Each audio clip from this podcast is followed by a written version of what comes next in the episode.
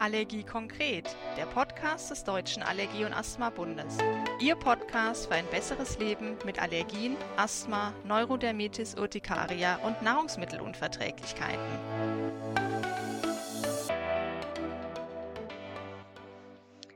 Hallo und herzlich willkommen zu einer neuen Podcast-Folge des Deutschen Allergie- und Asthma-Bundes. Heute mit dem Thema Sinn und Unsinn von verschiedenen Verfahren zur Allergiediagnostik. Mein Name ist Sonja Lemmel. Ich bin wissenschaftliche Mitarbeiterin beim Deutschen Allergie- und Asthma-Bund und habe heute gleich zwei Expertinnen zu Gast, auf die ich mich ganz besonders freue. Einmal haben wir eingeladen Frau Dr. Imke Rehse aus München und Christiane Schäfer aus Schwarzenbeek. Hallo zusammen. Hallo. Hallo. Da sich jetzt jeder fragt, wo Schwarzenbeek liegt, Christiane, fang du doch bitte einmal ganz kurz an, dich vorzustellen. Ja, also ich fange mit deiner Frage an. Schwarzenberg liegt im wunderschönen Schleswig-Holstein in der Nähe von Hamburg und ähm, ich komme, glaube ich, zu diesem Thema, ja, weil ich der Allergologie schon ganz, ganz lange verbunden bin und daher äh, eher aus dem Ambulanzbereich natürlich versuche heute das Ganze hier zu bereichern durch Dinge, die einfach meine ärztlichen Teamkollegen vielleicht auch manchmal gezwungen sind zu machen, wo wir uns vielleicht das eine oder andere auch anders wünschen werden. Deswegen freue ich mich auf das Thema heute. Schön, dass du da bist. Imke aus der großen Stadt München zugeschaltet. Aber immerhin ursprünglich ja ganz aus der Nähe von Christiane. Ähm, genau, inzwischen arbeite ich in München. Ähm, ich habe eine Privat, also eine eigene Praxis. Ich habe hab früher lange an der Charité gearbeitet, aber inzwischen schon viel, viel länger in Praxis in München und ja, ich glaube, das Thema heute ist unser täglich Brot, ähm, sich Gedanken darüber zu machen, ob die Tests, die einem da vorgelegt werden, dann relevant sind, aussagekräftig sind. Und insofern freue ich mich sehr. Ja, schön, dass auch du da bist. Du leitest das schon perfekt ein. Es ist ja so, um herauszufinden, ob eine Allergie vorliegt, stehen uns ja verschiedene Verfahren zur Verfügung.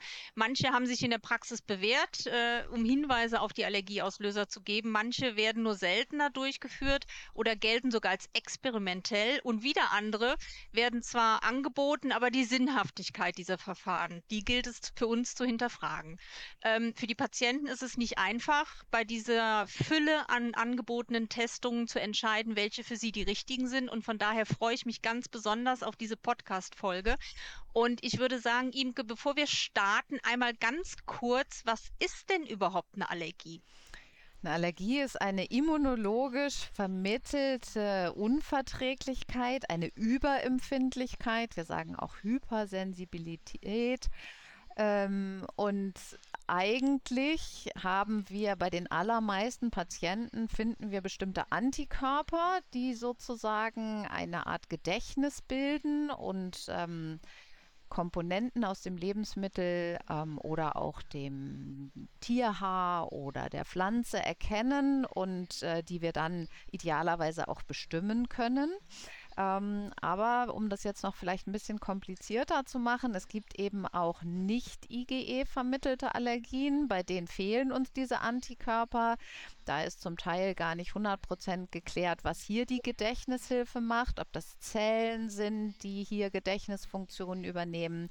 Aber wichtig ist, dass es immunologisch vermittelt ist und dass wir sozusagen ähm, die Beteiligung des Immunsystems auch tatsächlich ähm, mit berücksichtigen, wenn wir über Allergie reden.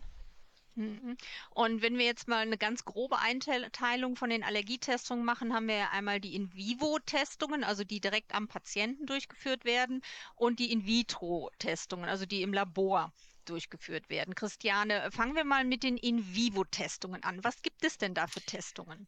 Also ich glaube, als erstes würde ich noch mal so ein bisschen das verstärken, was Imke gesagt hat, dass wir uns hier jetzt spezialisieren wirklich auf diese immunologischen Reaktionen. Und da ist es für uns jetzt eben allergologisch, gibt es die Testung auf der Haut. Da gibt es ganz viele verschiedene, die muss man erstmal so ganz grob in zwei verschiedene, nämlich die Epikutan-Testung und die Kutan-Testung. Also da nimmt man die Oberfläche der Haut, das kann zum Beispiel der Unterarm, das kann auch für manche Testungen der Rücken sein. Und dann gibt es eben ähm, ja verschiedene Möglichkeiten, wie man das, was man da vermutet, was eventuell, das, was Imke jetzt gerade sagte, eine Reaktion äh, verursachen kann, wie man das praktisch aufbringen kann. Das kann man über Reiben, das kann man über so, ja, man nennt das Scratch-Test. Der heute übliche ist der sogenannte Pricktest. Also da hat man so eine kleine Lanzette, die wird praktisch in ein ähm, Agens gegeben, was zum Beispiel die Birkenpolle repräsentiert oder die Hausstaubmilbe und das bringt man dann auf die Haut. Und äh, dann gibt es aber auch noch, ja, verfeinerte Testung. Vielleicht einmal so vorweg. Ähm, da ist einfach das Hauptproblem, dass nicht alles, was wir vielleicht als Allergie vermuten, eben sich auch gut auf der Haut testen lässt. Trotzdem, deswegen ist das eigentlich schön, dass wir mit den Hauttestungen anfangen, ähm, ist es eben so, dass das für die Allergene, die wir gerade so einatmen, sogenannte Aeroallergene, eben eine sehr gute Repräsentierbarkeit auf der Haut zeigt. Ne? Und das erzielt man dadurch, dass man auch sogenannte Positiv- oder Negativkontrollen mitmacht. Das heißt also, manchmal ist die Haut ja einfach so reagibel, dass die auch ohne Allergen reagiert. Das ist zum Beispiel bei Patienten so, um das jetzt so auch in einem Podcast zu transportieren, die tragen eine schwere Tasche beispielsweise und dann hätten die so einen roten Streifen. So etwas könnten wir durch solche Hauttestungen sichtbar machen. Und anhand der Größe der Rötung oder auch der Quaddeln oder man nennt das auch so Pseudopodien, dann läuft das so weg, kann man eben erst einmal praktisch einen ersten Eindruck dafür erzielen, davon erzielen, wie dieser Patient bzw. bestimmte Zellen auf das reagieren, was ihnen auf die Haut gegeben haben. Ne, das ist nicht gleichzusetzen mit einer Allergie, ganz wichtig.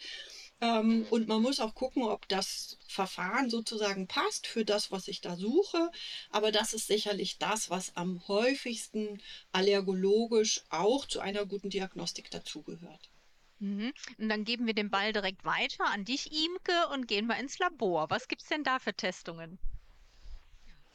Ja, vorausgesetzt, es gibt IgE als Gedächtniszelle, kann ich dieses IgE messen. Häufig wird dann das Gesamt-IgE gemessen was vielleicht eine grobe Einschätzung, für eine grobe Einschätzung nicht schlecht ist, ob das jemand ist, der per se schon mal ganz viel davon hat oder ob das jemand hat, wo ich das Gesamt-IgE schon mehr oder weniger suchen muss. Letztlich das, was uns interessiert, ist wirklich das sogenannte spezifische IgE und zwar spezifisch für das, was wir als Allergen vermuten. Ob das jetzt Pollen sind oder Tierhaare oder Hausstaubmilben oder eben Nahrungsmittel, suchen wir ganz spezifisch für das konkrete ähm, Allergen suchen wir IgE im Blut. Und dafür gibt es auch mehrere Verfahren. Ich denke, die sind hier nicht so wichtig. Aber was mir schon wichtig ist, ist zu sagen, dass obwohl diese Testung, sowohl der auf der Haut als auch der im Blut Allergietests heißen, sind es eigentlich Sensibilisierungstests. Also wir können mit beiden Testsystemen, ob wir jetzt auf der Haut oder ob, ob wir im Blut testen, nur gucken, ob es IgE gibt ob es wirklich dieses IgE auch dann zu einer Reaktion im Körper führt, also den Nachweis für eine Allergie, können wir über diese Tests nicht erbringen, obwohl sie Allergietests heißen. Das ist sehr verwirrend und das ist nicht nur für Patienten verwirrend, das ist auch für viele Therapeuten verwirrend, weil diese Tests werden immer wieder interpretiert als Allergie gegen. Und das ist eine komplett falsche Interpretation. Mhm. Okay, super. Ähm, jetzt stellt sich natürlich für mich die Frage, wann mache ich denn welchen Test? Ähm, vielleicht, Christiane, fangen wir nochmal mit den Hauttestungen mhm. an. Also, wir sind ja angekommen in so einem Zeitalter der Barfußmedizin und da muss man halt sagen, hat der Hauttest, also der sogenannte Pricktest, einen ganz, ganz hohen Stellenwert. Besonders dann, wenn er eben bei Erwachsenen benutzt wird, um, was wir eben schon gesagt haben, das IgE, also bestimmte immunkompetente Zellen, die eben mit bestimmten Dingen besetzt sind, sichtbar zu machen. Als Möglichkeit, ob dieser Patient eine Empfindsamkeit sozusagen zeigt. Und ähm, das ist eben ähm, eine recht kostengünstige Maßnahme und sie wird immer dann, und das so ganz konkret, ne, wann mache ich das? Vor allem eben für Aeroallergene. Also für die Pollen beispielsweise weiß man, dass die Anamnese, also die Abfrage, wann hat mein Patient Symptome, ne? Also ich muss ja trotzdem mit dem Patienten sprechen, weil er ja ganz viele Sachen testen kann, dann äh, wähle ich sozusagen äh, die entsprechenden Allergene aus, die ich darstellen möchte auf der Haut. Und da weiß man für, Haus, äh, für, für Pollen beispielsweise, dass das sehr aussagekräftig ist. Also, und wenn das gut zusammenpasst, dann habe ich praktisch schon mal so zwei Puzzlesteine an Bord, wo Imke jetzt eben gesagt hat, genau, da haben wir dann eine Empfindsamkeit nachgewiesen, die eben aber dann nochmal durch ein Nachjustieren, gegebenenfalls auch im Blut, nachgeschaut werden kann. An dieser Stelle schon mal so ganz deutlich, weil Patienten und auch was wir so häufig von Komplementärmedizinern hören, so man, man kann dann einfach so Milch beispielsweise auf der Haut nachtesten oder so solche Sachen, äh, dass das Testung auf der Haut eben letztlich für Nahrungsmittel zum Beispiel nicht sehr aussagekräftig sind. Da muss man ganz anders gucken, da hat das Verfahren, was Imke eben vorgestellt hat, auf jeden Fall Vorrang.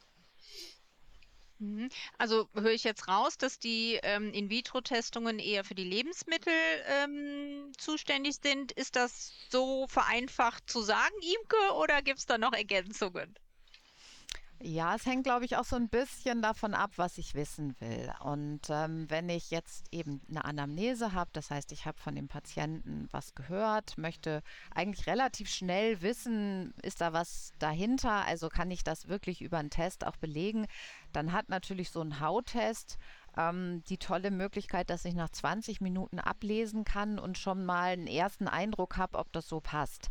Ähm, trotzdem ist es im Bereich der Nahrungsmittel inzwischen tatsächlich so, dass wir glaube ich, deutlich häufiger Bluttests sehen. Und das hat nicht nur was damit zu tun, dass es natürlich auch ein, ein, zeitaufwendiges Verfahren ist. Also ich muss das ja auch machen, ich muss das aufbringen, ich muss die Positivkontrolle machen etc.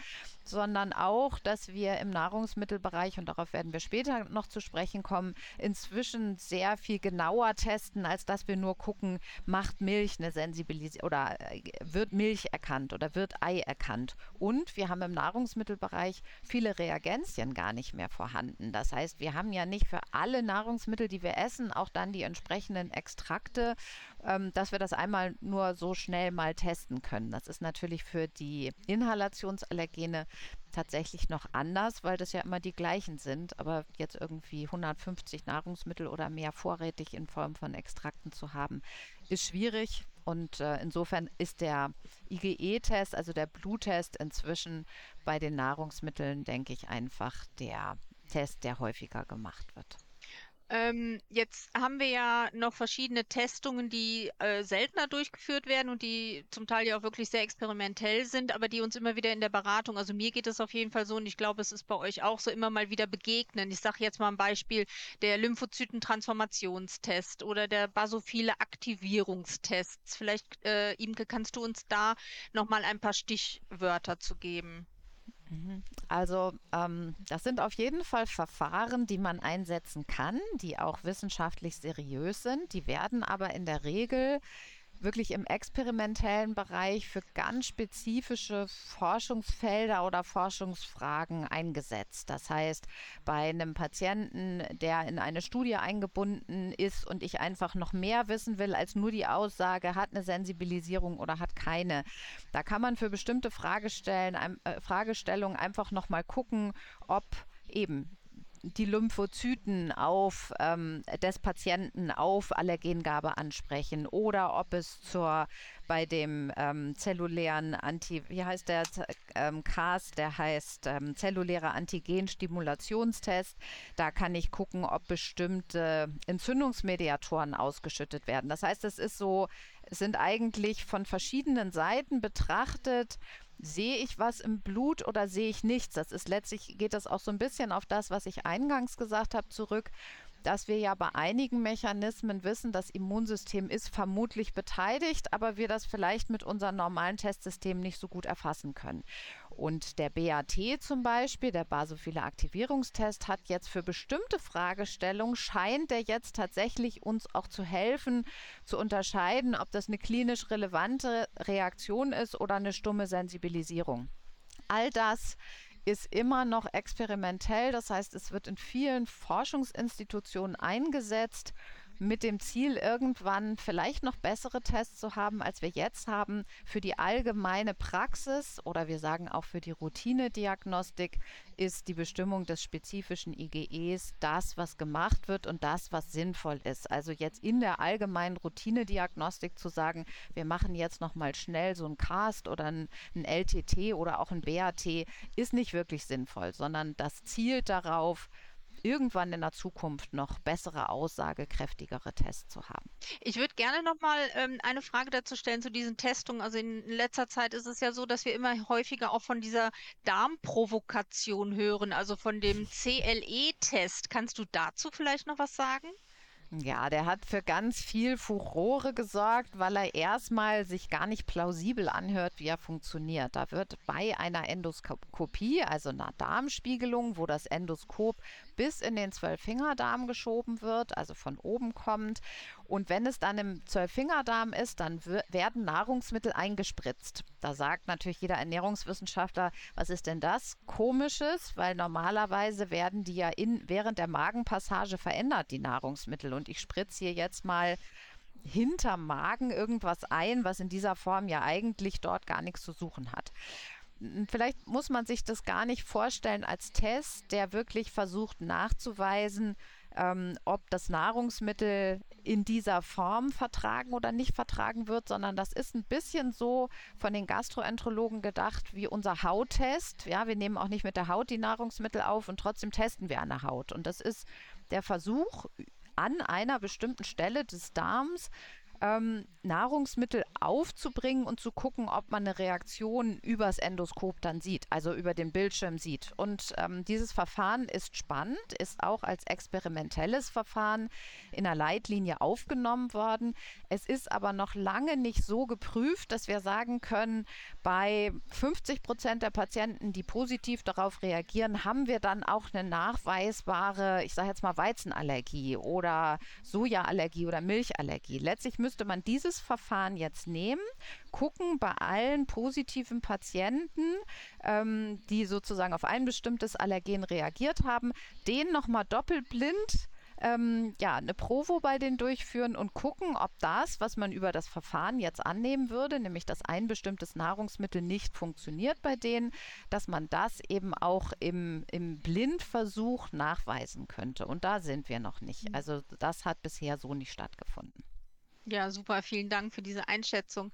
Ähm, kommen wir nochmal zurück zu den klassischen Allergietestungen. Jetzt könnte man sich ja fragen, ja, jetzt mache ich einen Allergietest an der Haut oder ich mache auch einen im Blut, aber es zeigt mir nur eine Sensibilisierung. Also was ist denn jetzt so die Ausgabekraft von den Allergietestungen, Christiane? Also grundsätzlich, glaube ich, hat ja alles jetzt schon deutlich gemacht, dass man nicht einfach ein bestimmtes Prozedere aborgeln kann. Man macht einen Hauttest, man macht einen Bluttest und dann hat man sozusagen ein Ergebnis. Ne? Wir haben Sensibilisierung, wir therapieren Menschen, keine Laborblätter. Und bezogen ähm, auf die Aeroallergene, ich denke, das ist ja sehr deutlich geworden, da haben auch Firmen ein Interesse dran, ne, dass wir mit einem Hauttest und einer vernünftigen Anamnese dann eben schon zu einer zielführenden Aussage im Sinne der Diagnostik und der Therapie kommen. Ne, was hat der Patient praktisch, ärgert den eher die Birke oder ärgert ihn eher die Hausstaubmilbe? Bei vielen anderen Dingen braucht es eben die Zusammenschau dieser verschiedenen diagnostischen Tools. In der Regel und das bildet sozusagen der ärztliche Alltag momentan eben ab. Aus diesem, ne, ich frage den Patienten, ich habe eine ungefähre Ahnung dadurch als Therapeutin, wo der Weg hingeht. Ich habe einen Hauttest, setze praktisch hier die richtigen Akzente, wähle richtig aus. Und wenn es, ne, wenn ihr jetzt in Richtung Nahrungsmittel gehen, dann geht es eben nicht, ohne auch entsprechendes IgE zu erheben weil wir nur in der, in der Zusammenführung dieser verschiedenen Ergebnisse dann einen Eindruck gewinnen. Nochmal, alles das, was wir praktisch auf dem Papier und was wir auch mit diesen wunderbaren wissenschaftlichen äh, Maßnahmen eben nachweisen können, bleibt nur eine Empfindsamkeit. Ne? Also das heißt noch lange nicht, dass das eine Allergie ist. Ich finde, das ist also das ist so wichtig, das müssen wir hier mehrfach betonen, weil das ja auch dann häufig so weitergetragen wird. Patienten wollen einen Allergietest. Das ist so eine Unschärfe, die wir unbedingt brechen müssen durch einen solchen Podcast auch, dass wir eben zum Beispiel auch Medikamente haben, die solche ganzen äh, Testungen verfälschen und über allem, und da lehne ich mich jetzt mal so ganz weit aus dem Fenster, wenn es hier um Allergiediagnostik geht, dann bräuchte man einfach nur ganz viel Zeit und ein gutes allergologisches Grundwissen und man würde zu einem ähnlichen Ergebnis kommen, auch unter dem Einsatz jetzt von Hauttestung und Labortestung. Da spielt das, was schon angeklungen ist, da spielt natürlich die Zeit eine Rolle, da spielt aber auch die ähm, ja, ich sag mal, die Fingerfertigkeit der, ähm, der MFA eine Rolle, weil es sehr fehleranfällig ist, auch beim Hauttest. Und natürlich spielt auch Geld eine Rolle, weil eben diese ganzen Bluttestungen eben auch das Budget belasten. Ne? Und deswegen hier auch nochmal so eine Lanze gebrochen. Ne? Äh, ich muss die richtigen Fragen stellen, um dann in die richtige Richtung zu kommen. Und ich werde trotzdem immer weiter nur nach den Symptomen letztlich eine Sensibilisierung am Ende haben und muss dann das Ganze zusammenführen und wirklich am Ende sagen, okay, im Sinne vielleicht auch einer Provokation, nochmal eines Abgleichs meiner Ergebnisse, diese Aussagekraft der einzelnen Testungen, Hauttestung, Labor ins Verhältnis setzen, um dann zu sagen, okay, das ist es. Und, ne, mhm. Imke hat es ja schon gesagt, um es schwierig zu machen. Das ist eben bei pflanzlichen Nahrungsmittelextrakten ist das einfach schwierig und da geht nicht ein Test, auch wenn wir jetzt manchmal das Gefühl haben, man könnte so viel Testung beispielsweise ja machen und dann würden wir zu einem mhm. Ergebnis kommen. Na, so ist es mhm. eben nicht. Ja, ich habe immer noch mal irgendwie den Satz im Ohr, wer viel misst, misst, misst. Genau. Ich wollte es jetzt nicht so direkt sagen, aber das ist eigentlich mein Spruch, weil ne, alles das, also das kann man, glaube ich, dann eigentlich gut laut sagen, weil du hast es ja jetzt vorgemacht. Ne? Alles das, was wir da sozusagen erfahren an diesen Testungen, bedarf ja dann der Überprüfung, ob es wirklich valide ist, ob wir daraus wirklich eine therapeutische Aussage für den Patienten machen. Und umso mehr wir testen, umso mehr müssen wir kommunizieren. Und gerade in der Allergologie äh, hapert es ja häufig an der Zeit. Ne? Aber deswegen nochmal, wenn ich viel Zeit hätte, dann bräuchte ich diese ganzen Testungen gar nicht. Wenn ich profundes Wissen habe, dann weiß ich genau, wo ich hinfragen muss. Ja. Ja. Und äh, genau, und vielleicht kannst du ihm dann nochmal zur Absicherung der Diagnose was sagen. Also das ist ja jetzt, wo ich, wie ich es raushöre, wirklich das A und O und auch das Wichtigste hinterher. Ja, vielleicht sogar noch einen Schritt davor. Also die klassische Allergiediagnostik läuft so, der Patient kommt mit einem Symptom, ich erfrage, mit welchen möglichen Allergenen dieses Symptom ausgelöst wurde. Ich bekomme sozusagen über die Anamnese eine Vorstellung davon, was Auslöser des Ganzen sein kann und dann teste ich. Und das passiert aber heute im Alltag nicht, sondern der Patient kommt mit, auch können Sie nicht mal testen, ob ich nicht eine Nahrungsmittelallergie habe. Und dann kriegt man so eine Aussage für, weiß ich nicht, 150 Allergene. Also das ist das der Patient, was der sich wünscht, dass er auf einen Schlag jetzt mal gucken will im Blut, ob man nicht eine Nahrungsmittelallergie rausfinden kann. Und das ist, glaube ich, eins der Grundmissverständnisse, die wir haben. Ich finde, die Nahrungsmittelallergie durch die Anamnese raus und kann dann über die Tests gucken, ob ich sozusagen einen gewissen Rückhalt habe für das, was ich erfragt habe. Und das ist genau das, was Christiane sagt. Wenn ich mir lange genug Zeit nehme und genug Rückfragen stelle, dann brauche ich meistens die Tests gar nicht, weil ich all das, was ich wissen muss, durch Fragen rauskriegen kann. Aber natürlich haben wir auch seltene Situationen, wo wir dann schon die Tests brauchen, weil wir nicht alles fragen können oder nicht auf jede Frage, die wir haben, eine Antwort kriegen. Aber das, wovor man wirklich warnen kann, ist dieses, ach, wir testen jetzt einfach mal wild drauf los. Die haben wir früher Screening-Tests genannt. Also wir gucken mal, ohne dass wir eine entsprechende Anamnese haben, einfach nur, ob das Kind also häufig wird das im Säuglingsalter gemacht, schon Sensibilisierung hat.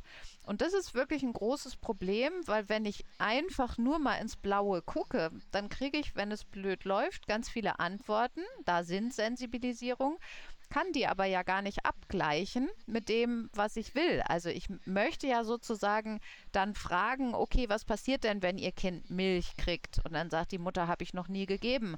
Und ich möchte fragen, was passiert, wenn ihr Kind Ei kriegt? Und dann sagt die Mutter, habe ich noch nie gegeben. Das ist bisher nur gestillt worden. Und dann habe ich ein Problem, weil ich zu dem Zeitpunkt mit einem alleinigen Test überhaupt nichts anfangen kann, weil ich nur durch eine Provokation jetzt rausfinden kann, ist die Sensibilisierung relevant oder nicht. Und deshalb ganz stark der Aufruf, testen das, was im Verdacht steht, eine allergische Reaktion auszulösen. Und dann habe ich ja zwei Dinge. Dann habe ich eine Anamnese, also eine Schilderung eines Vorfalls, kann dann das verdächtige Allergen testen und dann habe ich sozusagen nochmal eine Art Bestätigung dafür, dass das, was der Patient mir erzählt, ähm, auch mit einer Sensibilisierung im Blut verbunden ist. Christiane, du wolltest, glaube ich, eine Ergänzung machen. Hm. Genau, ich verstärke das nochmal, weil du hast ja jetzt gesagt, so die Patienten kommen zu uns. Das, äh, ja, das empfinde ich auch so. Aber ich empfinde auch häufig, dass wenn wir Patienten von auswärts bekommen, dass die so, ich überspitze das jetzt mal, Standard 1, Standard 2 nachgetestet wurden. Ne? Also, dass es einfach einen bestimmten Ablauf gibt. Allergologische Fortbildungen werden ja nicht mehr so auf dem Qualitätsniveau leider gemacht, wie das früher mal der Fall war. Und deswegen hat sich das in vielen Praxen, wird dann einfach so eine Standardtestreihe. Natürlich jetzt mal ganz vorsichtig formuliert, erschlägt man damit bestimmte, also die häufigsten Allergene auch. Aber das Problem ist eben, dass trotzdem das eine, was wir gerade gesagt haben, vielleicht dann viele Ergebnisse rauskommen, die trotzdem kommentiert werden müssen, weil dem Patienten sonst suggeriert wird, oh, da ist ja was, könnte eine Histaminallergie sein. Oder eben, was ja, finde ich, jetzt auch bei Aeroallergen und der ganzen Verarbeitung, die wir heute häufig haben, dass praktisch in der Standardreihe irgendwie zwölf Sachen getestet werden, aber sauber am Allergen vorbei. Und dann sozusagen sagt der Patient, ja, wieso ist es alles gemacht? Alle fühlen sich so ein bisschen so, nee, das ist es nicht. Und dann wird praktisch weiter nach einer Diagnostik äh, gesucht. Und ich denke, dieses beide, beide Seiten machen deutlich, dass dieses Gespräch ne, sprechende Medizin, das ist aus allergologischer Sicht und erst recht, wenn wir ein Lebensmittel vermuten, zusammen mit dem Ernährungsprotokoll was ganz, ganz Wichtiges. Ne? Unumgänglich. Ohne genau. das Gespräch geht es nicht. Und ich glaube, die Standardreihen, die du angesprochen hast, ja, die sind ein Problem. Die sind nicht so ein großes Problem bei Nahrungsmitteln, wenn derjenige schon viele Nahrungsmittel isst, weil dann kann man einfach fragen, ist er das oder nicht und kommen schon, äh, sind da schon mal Reaktionen aufgetreten. Im Säuglingsalter, wo vieles noch nicht eingeführt wurde, kann ich wirklich nur stark davon abraten, irgendwas im Screening vorbeugend zu testen, weil im Zweifelsfall bindet uns das nur die Hände, dass wir gar nicht ausprobieren können, mhm. was geht und was geht nicht. Ja, super. Vielen lieben Dank für eure äh, Einschätzung dazu. Äh, ich komme jetzt nochmal mit einem ganz neuen äh, Verfahren um die Ecke und zwar mit der molekularen Allergiediagnostik. Was ein Wort und vielleicht könnt ihr ganz kurz einmal erläutern, was das ist. Äh, Imke, vielleicht fängst du mal an. Ich habe das ja im Prinzip sogar schon ähm, angemerkt, dass ich darauf noch eingehe. Wir können im Blut testen, also ist der Patient sensibilisiert auf Milch oder ist der Patient sensibilisiert auf Ei oder ist der Patient sensibilisiert auf Haselnuss. Und dann ähm, haben wir eine Aussage sozusagen über das Gesamtlebensmittel oder wünschen uns diese Aussage. Davon ist man bei einigen Nahrungsmitteln fast abgekommen oder wünscht sich immer noch eine zweite Testung dazu, weil wenn ich jetzt mal das Beispiel Haselnuss nehme, dann könnte ich ja Haselnuss erkennen im Blut als Sensibilisierung, weil ich Birkenpollenallergiker bin und deshalb über eine Kreuzreaktion auch die Haselnuss erkannt wird. Es könnte aber auch eine sogenannte primäre Haselnussallergie sein, also direkt auf Haselnuss, die häufig mit stärkeren Reaktionen assoziiert wird. Und um das jetzt zu unterscheiden, das kann uns der Extrakt nicht sagen. Der Extrakt kann uns nur sagen, Haselnuss wird erkannt. Aber ich habe ja vorher schon gesagt, es ist ja nicht das ganze Nahrungsmittel, was die Allergie ausmacht, sondern es sind ganz bestimmte Komponenten dieses Nahrungsmittels. Und mittels der molekularen Allergiediagnostik haben wir sozusagen, können wir jetzt Komponenten bestimmen, die uns sagen, ist es eine primäre Haselnussallergie oder ist das eine sekundäre Nahrungsmittelallergie oder ist es sehen wir eine Sensibilisierung gegen ein Speicherprotein, das ist meistens mit stärkeren Reaktionen assoziiert, die sehr häufig assoziiert ist mit einer klinischen Relevanz. Also können wir vielleicht doch so ein bisschen über die Sensibilisierung schon abschätzen, hat der Patient denn wirklich eine Allergie oder hat er die nicht? Das wird manchmal ein bisschen überschätzt. Dann ist man sehr schnell dabei, nicht nur die klinische Relevanz ähm, daraus zu lesen, sondern möglichst auch noch gleich eine anaphylaktische, ein hohes Anaphylaxierisiko. Das kann die molekulare Allergiediagnostik definitiv nicht. Aber was sie kann, ist besser einzuschätzen, ob das, was wir als Sensibilisierung sehen, mit einer klinischen Relevanz einhergeht oder nicht. Jedenfalls für einige Allergene. Und da sind, glaube ich, so die wichtigsten Allergene wirklich die ähm, die Erdnuss, äh, die, die Nüsse oder Schalenfrüchte oder ganz bestimmte ungewöhnliche Allergien, wo, die wir mit einer ganz bestimmten ähm, Komponente im Nahrungsmittel assoziieren. Also zum Beispiel eine anstrengungsinduzierte Weizenallergie. Da möchten wir ein ganz bestimmtes Allergen im Weizen dann positiv sehen, um so einen Verdacht zu stützen. Und dafür ist die molekulare Allergiediagnostik toll.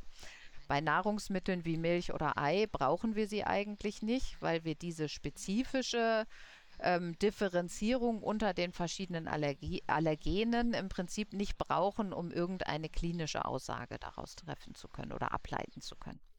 Ähm, gibt es das also nur für Lebensmittel oder gibt es das auch für Pollen- oder Insektengiftallergie, mhm. Christiane? Also genau, das würde ich jetzt verstärken, dass ähm, besonderen Bedarf haben wir eigentlich an der molekularen Allergiediagnostik bei den Patienten, die auf Pollen, also Aeroallergene oder auf Insekten reagieren. Ne? Also fangen wir mal mit den Insektenallergikern an. Die meisten wissen ja nicht, ob es Biene oder Wespe war und haben ja trotzdem sehr schwerwiegende Reaktionen. Da macht es total Sinn, weil wir eben ganz sauber praktisch diese Proteinketten aus der Wespe zuordnen können oder eben aus der Biene und können dadurch auch das Therapieverfahren danach praktisch biologisch ganz anders ansetzen. Bei der Polle finde ich ist die molekulare Allergiediagnostik für uns jetzt von der Ernährungsseite sehr, sehr gewinnbringend, weil wir eben zum Beispiel bei einem Birkenpollenallergiker, Imke hat es eben schon angedeutet, ähm, ist es ja praktisch so, dass nicht das Lebensmittel Soja oder Haselnuss praktisch im Vordergrund steht, sondern der Hauptverursacher ist ja, dass wir die Polle einatmen. Also die Lebensmittel kommen im Windschatten. Und wenn wir jetzt in der Zusammenschau Anamnese, Hauttest und dann sozusagen ein IgE auf zum Beispiel die Birke gesamt und in der tieferen Ebene der Diagnostik dann zum Beispiel von dem Sojaallergen, was ähnlich ist wie bei der Birke, das nachtesten können, dann können wir ein sehr viel härteres Aussagevolumen sozusagen erzielen, bezogen auf, ist das jetzt eine Sensibilisierung, wo wir achtsam gucken müssen, darf der Patient das essen oder nicht, weil wir mit diesem Zugewinn in der molekularen Allergiediagnostik die sogenannten Proteinfamilien bestimmen. Und Proteinfamilien können uns eben sagen, naja, die können ich sag mal, weggekocht werden oder sie verstärken sich und in der Zusammenschau dann mit der Warenkunde weiß ich dann sozusagen schon mal, ne, kann das Symptom daher kommen oder nicht. Und, das ist jetzt natürlich meine Sichtweise ein bisschen gefärbt als Ernährungsfachkraft, aber die Molekulardiagnostik hat vor allem dort ihren Stellenwert, wo ich eine sogenannte Hyposensibilisierung gerne in Auftrag gebe. Ich habe ja als Birkenpollenallergiker, als Gräserpollenallergiker eine ganz wunderbare therapeutische Möglichkeit, kann ich aufhören zu atmen. Ich muss, ne, da kommt ja die Polle trotzdem an und habe praktisch über diesen Zugewinn, den wir über diese Proteinfamilien äh, haben, dann die Möglichkeit auch zu sagen, so, der eignet sich für eine sogenannte Hyposensibilisierung Dosierung, also dort wird ja das Allergen in ganz kleiner Form gegeben, damit das Immunsystem daran sich sozusagen reibt und daran arbeitet und einfach erkennt, okay, das ist eine olle Polle, da kann ich ne, einfach mal äh, das so durchlaufen lassen.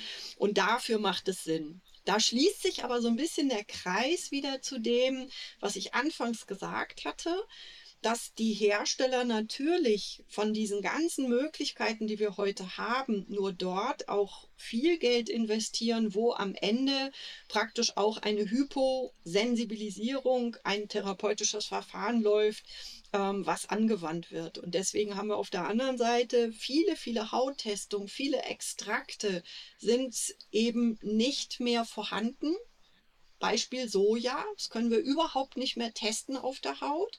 Und da macht eben dieses Testen, ne, das heißt dann GlyM4, da testen wir sozusagen eine ganz bestimmte Proteinmenge, eine ganz bestimmte Aminosäurensequenz, die nur in Soja drin ist. Und in der Zusammenschau, wir sprechen mit dem Patienten, Anamnese, wir hören zu, wir stellen die richtigen Fragen, haben hier dann einen Hauttest auf Birke, der auffällig ist und sehen dann GlyM4, dass wir, äh, dass dort eine Sensibilisierung vorliegt, können wir dann in etwa abschätzen, ne, ob das zu einer klinisch relevanten Reaktion Diskussion führen könnte und können eben Rede und Antwort stehen. Darfst du das essen am Ende oder darfst du das nicht essen? Ähm, jetzt haben wir ja die ganze Zeit über IgE gesprochen, also Immunoglobin E-Antikörper. Und es gibt ja auch ein Testverfahren, wo man sogenannte IgG-Antikörper in ganz, ganz vielen Lebensmitteln bestimmt. Also ein Test, wo man 150, 200 Lebensmittel bestimmt. Ähm, Imke, was ist das für ein Test und macht das überhaupt Sinn? Also das ist ein Test, den Patienten lieben, weil sie natürlich genau diesen Wunsch erfüllt kriegen, mit dem sie kommen. Ich möchte einfach mal wissen, auf was ich denn reagiere. Das Problem bei diesem Test ist, dass der Test misst, ob der Körper das Allergen kennt. Ja, also ähm, IgG bilden wir dann, wenn wir schon mal Kontakt mit dem entsprechenden in diesem Fall Nahrungsmittel hatten. Das heißt, der Test kann überhaupt nicht unterscheiden zwischen einer ähm, pathologischen Reaktion und einfach nur dem Vorhandensein von einer, ähm, ja, dass es einfach dem Körper bekannt ist. Und das ist das große Problem, dass hier ähm, ja, mit bunten Farben dargestellt, getestet wird, wie viel IgG da ist und daraus wird eine Aussagekraft abgeleitet, die man nicht ableiten kann. Also IgG sagt nur, dass der Körper das entsprechende Nahrungsmittel kennt. Und das, was wir in den meisten IgG-Tests sehen, ist tatsächlich spiegelbildlich das abgebildet, was der Patient isst. Also all das, was der Patient häufig isst und in seinem Speiseplan integriert hat, das werden wir, wenn wir positive Ergebnisse sehen, auch sehen. Und im Prinzip kann man den Patienten nach so einem Test sagen, okay, sie essen also relativ regelmäßig Eier, Milch, Weizen, aber es hat eben überhaupt keine Aussage dafür, ob er es verträgt oder nicht. Und deshalb ist es ein Test, ähm, den viele ähm, ja immer wieder gerne in Anspruch nehmen, aber die Aussage daraus auf Unverträglichkeit zu schließen, ob jetzt allergisch oder nicht allergisch, ist einfach nicht zulässig. Und das steht eigentlich auch überall und das weiß eigentlich auch jeder. Und trotzdem werden diese Tests angeboten, weil es offenbar einen großen Markt dafür gibt. Christiane, du möchtest noch was ergänzen? Ja, es liegt mir auf der Zunge zu sagen, Geld verdienen ist nicht strafbar. Ja, es, ist, es wird natürlich auch ganz viel angeboten, einfach weil eine große Unsicherheit da ist. Das Wissen wird immer größer allergologisch. Ich jetzt neulich gelesen, innerhalb von drei Tagen verdoppelt sich das Wissen und dafür braucht es eine bestimmte Expertise. Und wenn Menschen das Gefühl haben, es hat was mit Nahrungsmitteln zu tun, dann wissen wir einfach, dass sie eher den Fokus haben, was muss raus aus der Nahrung und nicht, was muss rein. Und und äh, deswegen gibt es ja, glaube ich, so viel Selbsttestung, wo man am Ende oder ja eigentlich ganz deutlich sich positionieren muss, das ist in jeder Hinsicht ist von solchen Selbsttestungen abzuraten. Ne? Weil wer nimmt die Vorauswahl vor? Das nimmt ja derjenige vor, der vielleicht schon gefärbt einfach denkt, okay, es ist die Milch. Und hier ist aus meiner Sicht eben profundes Fachwissen gefragt und es ist auch nicht ungefährlich, weil grundsätzlich kann jedes Allergen alles machen.